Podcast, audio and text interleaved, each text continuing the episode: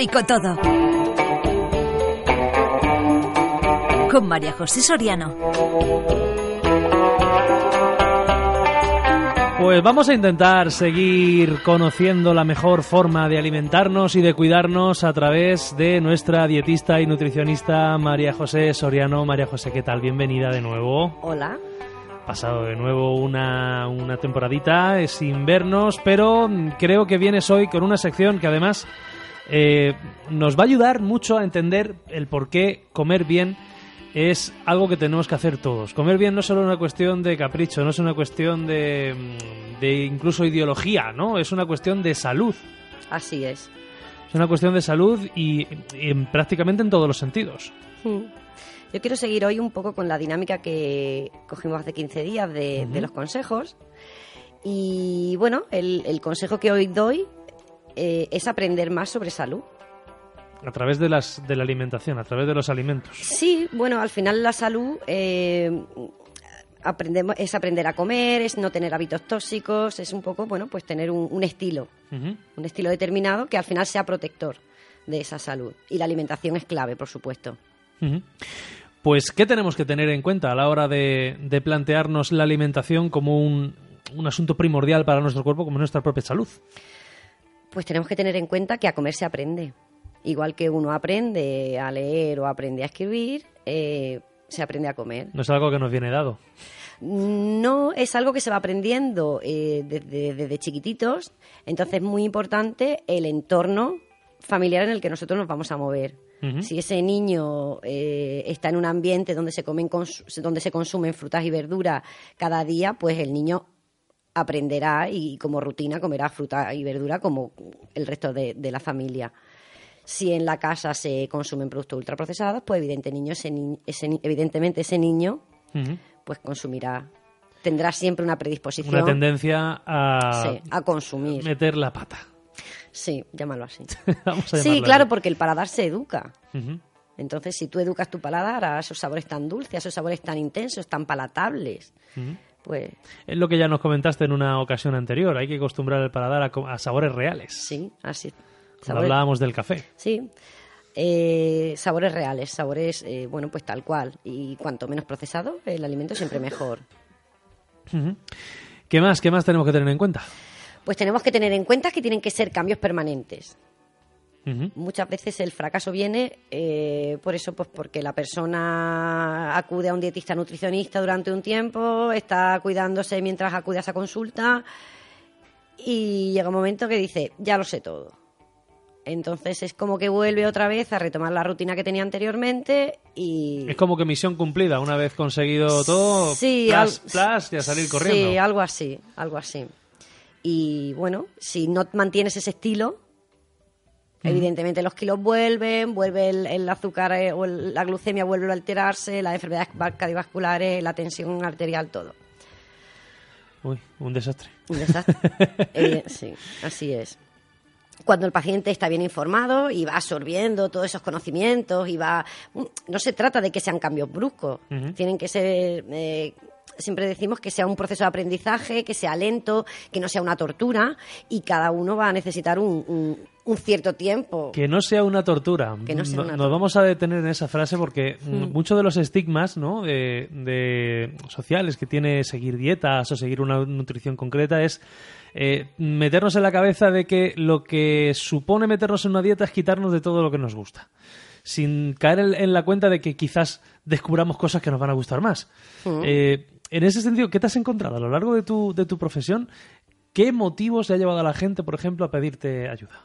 ¿Qué tipo de motivos diversos? Bueno, eh, tengo pacientes de todo tipo, desde el paciente que viene recomendado por el médico, tengo que perder peso, o, o pacientes con hígado graso, mm, incluso intolerancia alimentaria. Realmente el abanico eh, mm, que acude de, de pacientes que acude a un nutricionista es amplio.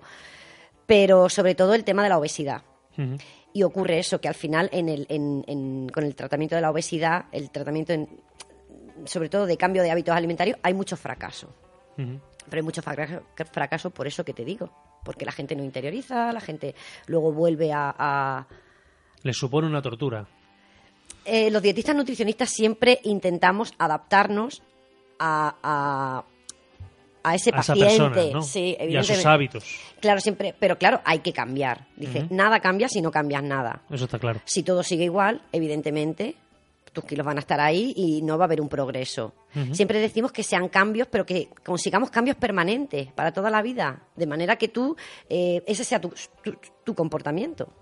Llegar a cambiar los patrones de los día a día de cada uno, que es lo más difícil y sobre todo ya llegada a cierta edad, que ya Sí. sabemos que a lo mejor las personas ya mayores cuesta un poco Y así- rectificarlas, pero a veces no hay más remedio hasta que le ves las orejas al lobo.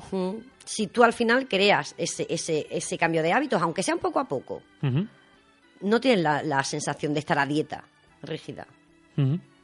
Por ejemplo, eh, a, a veces eh, hay pacientes a los que simplemente se les, se les modifica un poco el desayuno. Eh, bueno, pues venga, vamos a dejar la bollería industrial y vamos a solamente a, a centrarnos en el desayuno. Y, y- y céntrate ahí, no te atosigues, no, no, no te amontones. Eh, empezamos a hacer esos cambios, el paciente, ¿cómo lleva el desayuno? Ah, voy, voy bien. Venga, pues ahora le vamos a meter mano a otra ingesta. Y así poco a poco vamos consiguiendo Reconducir todas esas Sí, conductas, ¿no? efectivamente. Cada paciente, de todas maneras, se personaliza. No todo el Sí. mundo. Te pre- preguntaba eso precisamente por- porque le da todavía más sentido a, a este consejo de hoy, que es la salud, porque son principalmente motivos de salud lo que lleva a una persona Sí. a querer cambiar todo esto. Mm.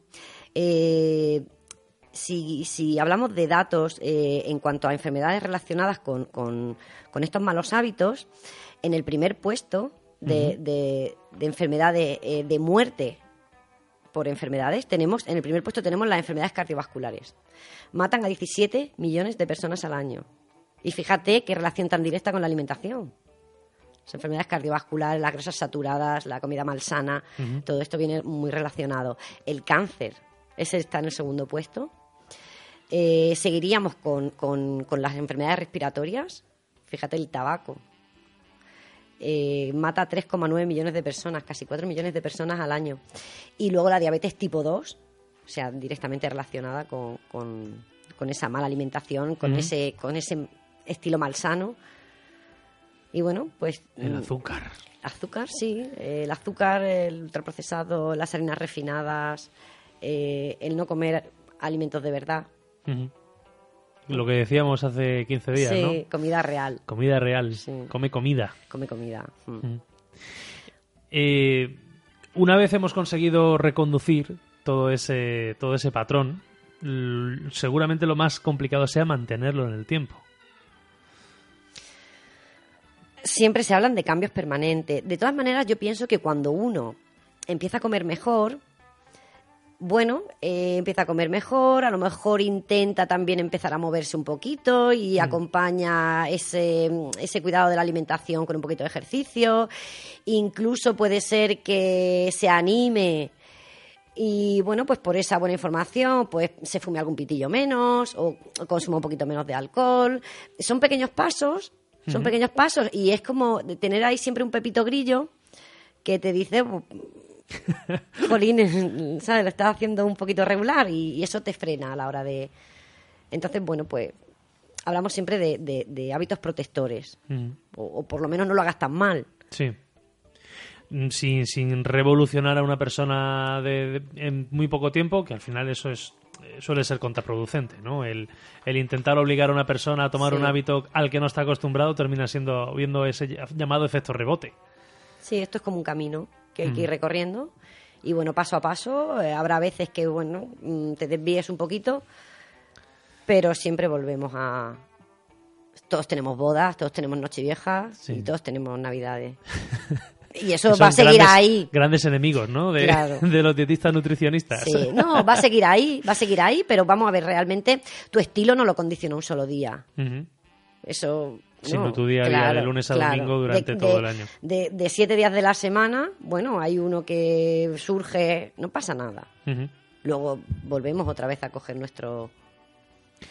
Pues eso es un, estilo. un camino que vamos a seguir recorriendo aquí en Hoy por Hoy Alco Norte con María José Soriano y su Qué rico todo, que poco a poco nos está metiendo en cinta y haciendo las cosas como tenemos que hacerlas. Sobre todo por lo más importante que hemos tratado hoy en el día de hoy, por nuestra salud. María José, muchísimas gracias por venir una, una semana más. A ti, Álvaro.